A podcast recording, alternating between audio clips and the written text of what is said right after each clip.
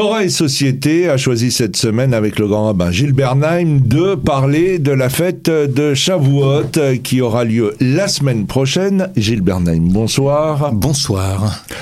Aussi étrange que cela paraisse, la date du jour où la Torah fut donnée à Israël n'est pas mentionnée dans le texte biblique. Pourtant, Shavuot a pour but de célébrer cet événement important entre tous. Shavuot, qui est célébré les 6 et 7 Sivan, est indiqué dans la Torah seulement comme étant la fête que l'on célèbre à l'expiration de la période des sept semaines qui suivent le jour de l'offrande du Homer au temple. En effet, le cinquantième jour de ce compte correspond régulièrement au 6 du troisième mois, le mois de Nissan, le jour où nous célébrons le, le don de la Torah. La fête tire ainsi son nom de cette période qui la précède, Shavuot signifiant semaine. Alors pourquoi si peu de précision pour un événement aussi important que le don de la Torah? D'abord, c'est vrai que Shavuot est fixé en tenant compte d'un certain nombre de jours, on le sait, qui séparent la sortie d'Égypte de cet événement qu'est la révélation du Sinaï. Autrement dit, Shavuot est un aboutissement. Je ne dis pas que ce n'est pas un événement en soi, mais c'est un événement en soi à partir du moment où c'est l'aboutissement de quelque chose. Alors pour le dire simplement et brièvement, Pessar c'est la sortie d'Égypte. Nous avons souvent fait mention à cette antenne de la différence qui existe entre être libéré de et être libre. La libération et la liberté sont deux choses différentes. La libération nous donne la possibilité de satisfaire nos envies, nos caprices, etc.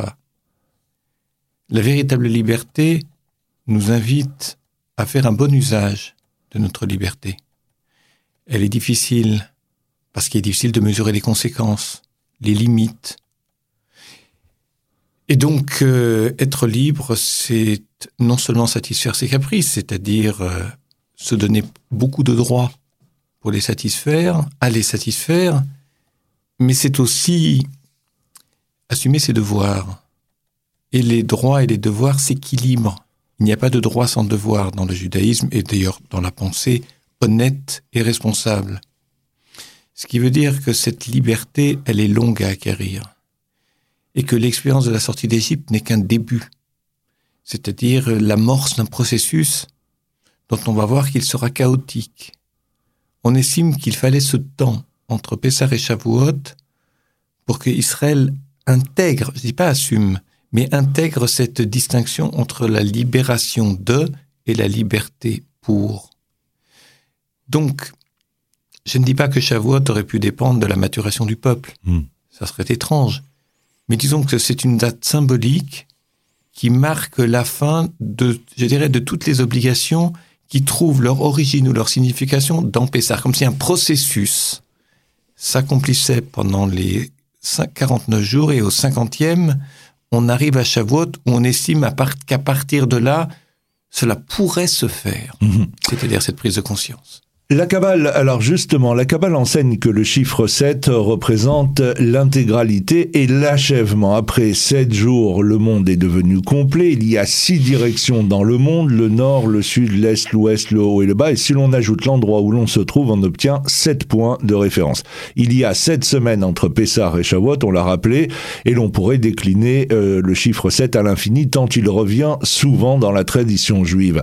Mais euh, pour poursuivre euh, ce que vous venez de dire, et c'est dire que Shavuot marque l'émergence du peuple juif en tant que nation parce qu'il a reçu et accepté la Torah et que cela marque aussi un achèvement?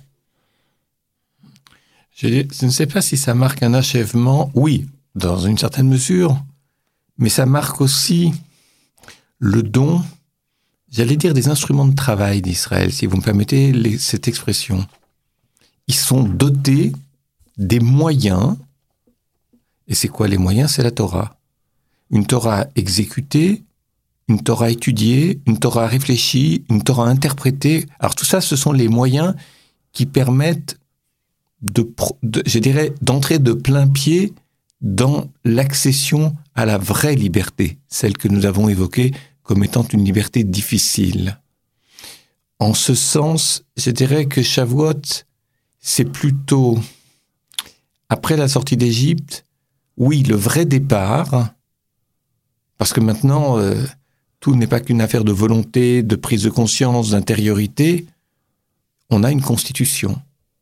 On a 613 lois. Et avec ces 613 lois, il va falloir faire. Donc, à partir de là, il faut se retrousser les manches, mettre en pratique, parce qu'on sait que de la pratique, c'est-à-dire de l'expérience vécue, on tire non seulement beaucoup de ressentis, et aussi beaucoup de, je dirais, de, de perceptions de choses vécues. Mais en fait, lorsqu'on exécute les choses, au bout d'un certain temps, ça transforme notre regard et ça donne à penser autrement. Pourquoi, contrairement aux autres fêtes, Shavuot est-elle dépourvue de tout symbole? Pessar possède la matzah, Rosh le chauffard, Yom Kippour le jeûne, Sukkot le bouquet de la fête et la souka. Shavuot, la fête parmi les fêtes qui commémorent le jour où la Torah fut donnée au peuple juif, serait, elle, cette fête dénuée de tout symbole? Mais c'est un événement qui est, je n'ose pas dire magique, mais qui est terriblement impressionnant, pour ne pas dire mystérieux. Il faut quand même comprendre une chose, c'est que le peuple n'y a pas accès. Le peuple, il est tributaire de ce que Moïse entend. Donc c'est une révélation par la parole à un individu Moïse, Moshe Rabbeinu, à Israël de saisir l'héritage. Ceci étant, pendant le temps où Dieu s'est révélé à Moshe Rabbeinu, eh bien, le peuple, qu'est-ce qu'il faisait? Il vaquait pas ses activités. Il réfléchissait. À quoi est-ce qu'il réfléchissait? Au Vaudor. Disons, au Vaudor à partir du moment où il s'impatientait. Mm. Mais en un premier temps, il devait apprendre à vivre avant de recevoir ce formidable enseignement que seul Moïse pouvait lui transmettre. Le peuple apprenait ou devait apprendre d'abord à se passer du chef de passer du maître, se passer du guide, et c'est pas facile. Parce que durant tous ces 40 jours et 40 nuits que Moïse a passé sur la montagne, Israël était seul. Il n'a pas le droit de travailler pendant ce temps-là. Il y avait beaucoup de choses qui étaient obligées, beaucoup de choses qui étaient interdites. Je pense que c'est d'abord très fragilisant et en même temps ça peut être une chance parce que c'est une période, je dirais, hors sol, hors temps. Et la conscience du temps qui passe, il l'avait très peu soit parce que certains souffraient de l'absence de Moïse, et donc euh, tout leur paraissait long, ou alors parce que les autres prenaient leur tâche très au sérieux et ne pensaient plus au temps qui s'écoule, c'est-à-dire euh, aux activités que traditionnellement on fait chaque jour, heure par heure, etc.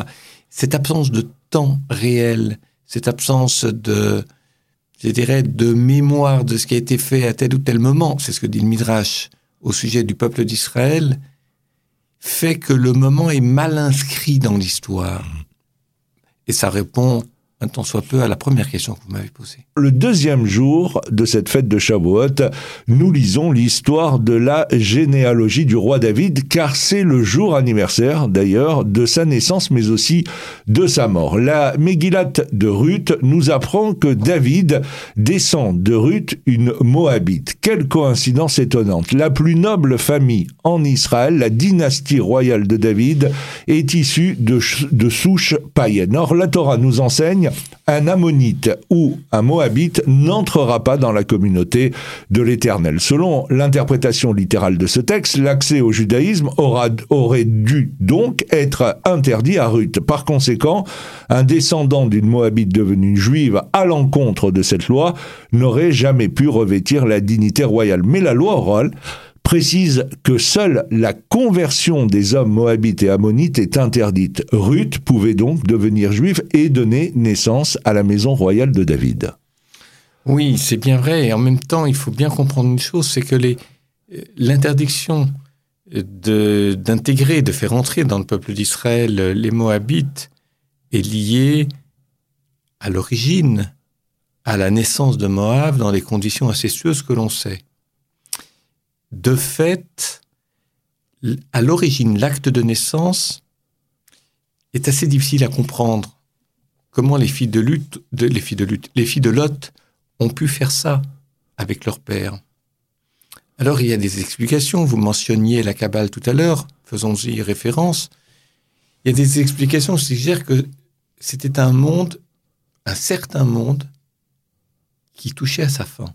C'est-à-dire que ces femmes se sont rendues compte qu'après ce qu'elles avaient vu à Sodome et Gomorre, une désespérance allait habiter sur terre, allait, je dirais, envahir, sinon la terre, en tous les cas, leur région, désespérant sans la vie, et que les femmes n'auraient plus envie d'avoir d'enfants, sachant qu'à Sodome, les enfants étaient séparés des adultes. Donc, euh, désespérance, fin du monde, comme on dirait. Ou dans les messages très pessimistes de certaines pensées écologistes, euh, l'homme habite la nature, il faut mieux qu'il fasse plus d'enfants parce que le monde qui l'accueille euh, est en train de détruire nos enfants. Difficile et de fait, elles ont, disons, à leur génération, il n'y avait plus rien à faire plus de vie qui aurait pu se produire. Donc elles sont remontées à la génération précédente, et le seul survivant, c'était leur père. Pour qu'il y ait néanmoins et toujours des enfants, c'est un raisonnement que l'on ne peut comprendre, je dirais, que dans une perspective eschatologique. On fait quelque chose qui est contre nature, contre la loi, mais qui peut produire plus tard du sens. De la même façon qu'il y a des choses que l'on fait aujourd'hui, elles nous paraissent bonnes, mais elles produisent, elles font des dégâts il y a des choses qui sont terribles aujourd'hui, mais qui ultérieurement peuvent produire un sens favorable. C'est ainsi qu'ont raisonné les filles de Lot. Alors d'un côté, on dit, bah oui, mais de Moab descend le Messie, et de l'autre côté, on a cette interdiction de faire entrer des Moabites dans le peuple d'Israël. C'est un paradoxe, mais il ne s'agit pas de faire d'éliminer la contradiction. D'un côté, on est dans l'extrême mal, et du mal, même extrême, peut surgir du bien. Mais nous, on n'a pas le droit, ça dépend des personnes. En Moab, par exemple, mmh. euh, euh, Noémie. Mais on n'a pas le droit de créer artificiellement cette situation en imaginant qu'une alliance avec Moab va donner le Messie. Mmh. Certainement pas. Mais en vous écoutant, euh, il faut d'abord il faut avoir une vision de l'avenir les filles de Lot pour savoir que on, arrive à la fin d'un cycle d'un monde qu'il n'y aura plus. Donc déjà euh, il faut euh, il n'y a pas les systèmes de communication d'aujourd'hui donc euh, il faut avoir je dirais une une étincelle de, prophétie pour pour s'imaginer. Et d'autre part est-ce à dire que dans des moments d'extrême péril si on suit cet exemple des filles de Lot avec leur père, est-ce que dans des moments d'extrême péril, il serait alors possible de faire quelque chose contre nature ou contre la loi qui nous permettrait de, euh, de nous sauver C'est pas donné à n'importe qui de oser agir de la sorte. Mais il arrive que l'on fait des choses sans les annoncer, parce qu'il y a, je dirais, un danger, un danger immense que la vie s'éteigne, que la vie s'arrête, que l'histoire s'achève, ou en tout cas qu'elle se rompe.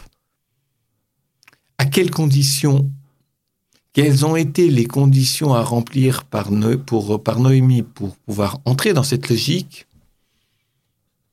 Il y a des versets dans la Megillah de Ruth. C'est-à-dire qu'elle parle, elle a un extrême respect à l'égard de la juive. Bien sûr. Euh, de, je parlais de Ruth tout à mhm. l'heure par rapport à Noémie, j'ai fait un lapsus, pardonnez-moi, mais vous l'aviez rectifié par vous-même. Il y a une extrême attention à l'égard de Noémie, d'un autre côté, euh, de la part de Ruth. Et en même temps, elle s'identifie à elle. Elle est loin et proche à la fois. Être éloigné, lorsqu'on respecte, on garde ses distances. Être éloigné, c'est aussi, je dirais, permettre à celui que l'on tente d'approcher ou d'imiter de garder sa liberté.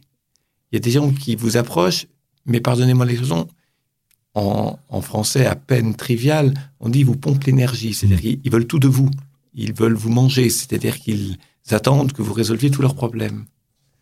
Ruth, elle n'est pas comme ça. Elle est extrêmement respectueuse de sa belle-mère, et sa belle-mère se sent respectée et se sent en confiance. Cette confiance entre Ruth et Noémie et je pense la clé de l'accès exceptionnel d'une Moabite dans le camp d'Israël. Beaucoup de modestie. Dans le pardonnez-moi, dont je rappelle, même si elle n'est pas Moabite mais qui est égyptienne, Agar hmm. n'en faisait pas preuve. Agar, elle est d'accord, c'est la vie du pharaon, mais elle est devenue monothéiste. C'est pour ça qu'elle a suivi, elle était prête à devenir servante alors qu'elle était princesse en Égypte. Mais elle voit, comme dit le Midrash, elle voyait beaucoup d'anges. Et elle se moquait de Sarah qui voyait pas beaucoup d'anges. Les rencontres avec les anges étaient rares. Elle en voyait beaucoup. J'ai presque envie de dire, euh, elle voit beaucoup Dieu, enfin elle voit beaucoup ses anges, ses envoyés. Il y a une, elle a un peu trop de grande proximité avec Dieu, un peu trop grande, c'est-à-dire qu'elle ne respecte pas les distinctions, ce qu'on appelle les, hmm. les couches séparées, ce qu'on appelle euh, une vraie ressemblance avec Dieu, mais ce qu'est Dieu, non, on ne le sait pas. Il ressemble à rien, pas un être humain. Dans le Talmud, Shavuot est identifié, on l'a dit, au don des dix commandements sur le mont Sinaï. C'est pour pourquoi il porte aussi euh, le nom de moment du don de la Torah. À Shavuot, le peuple juif célèbre l'alliance avec Dieu et réaffirme son engagement à l'étude et à la pratique. L'événement du Sinaï ne se limite donc pas au don de la Torah, mais aussi à l'acceptation par Israël de la mise en pratique de cette Torah et à l'étude de celle-ci. La réponse du peuple devant le mont Sinaï, Nas et Venishma, nous ferons et nous comprendrons, nous engage à confronter constamment la vie et l'histoire avec les termes de cette alliance. Oui, confronter veut dire mettre en perspective, c'est-à-dire ce qu'on appelle la science des contraires. Dans, il y a une très grande générosité dans le don de la Torah. L'acte donné, de l'acte effectué par Dieu de donner la Torah est un acte d'une extraordinaire générosité. Il n'est pas dit qu'au pied du Sinaï, le peuple méritait de recevoir la Torah. Il ne pouvait pas y échapper. Donc ça peut être à la fois douloureux et très gratifiant. C'est cette gestion des tensions qui existent entre l'extrême gratification et l'extrême difficulté à intégrer cette Torah qui fait que le peuple a des sautes d'humeur. Un jour, il est très porté par le message de Moïse, et le lendemain, il n'est pas content, il, résiste, il se révolte, ils veulent retourner en Égypte, il y a beaucoup de choses qui ne leur conviennent pas. Il y a à la fois de la mémoire et aussi de l'impatience dans ce livre de Vaïkra. Et l'histoire le confirme. Au moment du don de la Torah, Moïse a reçu également la loi orale. Cette loi qui sera par la suite codifiée. Mais comment, euh, Gilles Bernheim, ne pas imaginer que la transmission de cette loi pouvait, à long terme, après maintes générations, se trouver altérée par sa répétition? Les injonctions sont nombreuses. Ce que la loi est censée faire, si elle est respectée, c'est-à-dire produire de la bénédiction, ou si elle ne l'est pas, favoriser des malédictions, nous oblige à bien penser ce que sont les bénédictions et les malédictions. Je dirais, lorsqu'il y a de l'impatience, on veut de l'efficacité. Or, le problème de la Torah, c'est que c'est pas une science exacte. Je veux dire par là, c'est pas une science qui produit de l'efficacité dans le court terme. On résout pas des problèmes magiquement par quelques gestes, quelques rites ou quelques études. C'est un exercice sur le très long terme. Je dirais, c'est aussi donner les moyens à l'humain d'accéder à une forme d'intelligence du cœur, de l'esprit, ce qu'on appelle une intelligibilité qui permet de recevoir, d'accueillir des paroles qui sont difficiles, des paroles qui sont sibyllines, des paroles qui parfois sont suggestives, mais qui ne sont pas tout de suite réalistes. Si j'ai employé un langage dans la terminologie moderne, un autre langage, je dirais, il y a beaucoup de choses qui sont très subjectives dans la Torah, et qui demande, je dirais, un art à savoir penser les choses, de la, la complexité de choses que l'on peut ressentir d'une certaine manière et vivre d'une autre manière. Des contradictions intérieures. Il ne faut pas avoir peur de cette peur. Il ne faut pas fuir. Euh, il y a des lois qui sont abruptes. Vous étudiez les lois de Mamzerout, c'est abrupt, c'est raide, puis c'est incontournable. Et puis on s'en sort pas. On peut pas inventer des formules pour euh, mettre fin à la même zéroute à l'intérieur des générations. C'est un exemple, mais il y en a d'autres hmm. qui conduisent certaines personnes à se révolter en disant c'est pas possible, alors il faut changer ces lois, ou bien il faut les supprimer, ou, ou bien euh, sortir du système. Ce qui est intéressant à mes yeux, à partir de la révélation, c'est surtout donner du sens à des choses qui sont hautement complexes voire irritante, et montrer en même temps que sur le long terme, il y a tout à gagner. Mais, c'est difficile. Mais alors, avant que la loi orale ne soit codifiée, qu'elle soit écrite, comment être sûr que de génération en génération, il n'y a pas eu altération du message de la loi orale? Écoutez, j'ai pas fait d'études sociologiques sur la transmission jusqu'à jusqu'au premier siècle avec la rédaction de la Mishnah et la, génération du Tanaïm, les générations du Tanaïm. Mais vous savez, euh, ce que la Mishnah et la Gemara surtout, c'est un bouillonnement d'idées. Beaucoup d'avis contradictoires sont donnés.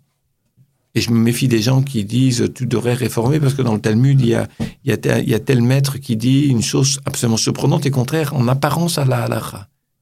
Même dans la négation ou même dans le déni de, de vérité, il y a des pistes à creuser, il y a du sens qui est révélé et on a besoin de toutes ces, pardon de dire des choses comme ça, de toutes ces étincelles d'intelligence, y compris celles qui se trouvent dans des opinions qui ne font pas force de loi.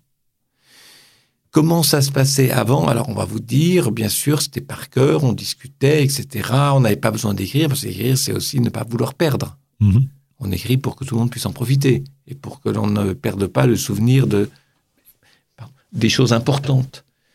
Comment ça se passait avant?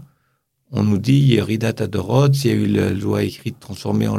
Si, la Torah chez Balpé a été mise par écrit, c'est parce qu'il y avait un déclin. Il y avait une perte de compétences. C'est la réponse classique. J'avoue ne pas bien me rendre compte, puisqu'il n'y a pas d'écrit, et qu'un esprit occidental a besoin de sources, a besoin de références. Mhm encore une fois, qu'il y ait des opinions sur ce qui s'est passé, mais les opinions peuvent être contradictoires. Mais les événements réels, le récit de vie de ces hommes, nous l'avons peu ou pas, ou en tout cas très peu. De ces hommes depuis le Sinaï, surtout après la période du Tanar, donc de la grande à partir de la grande assemblée jusqu'au maître de la Mishnah, il y a une partie qui est très, je dirais, qui est opaque.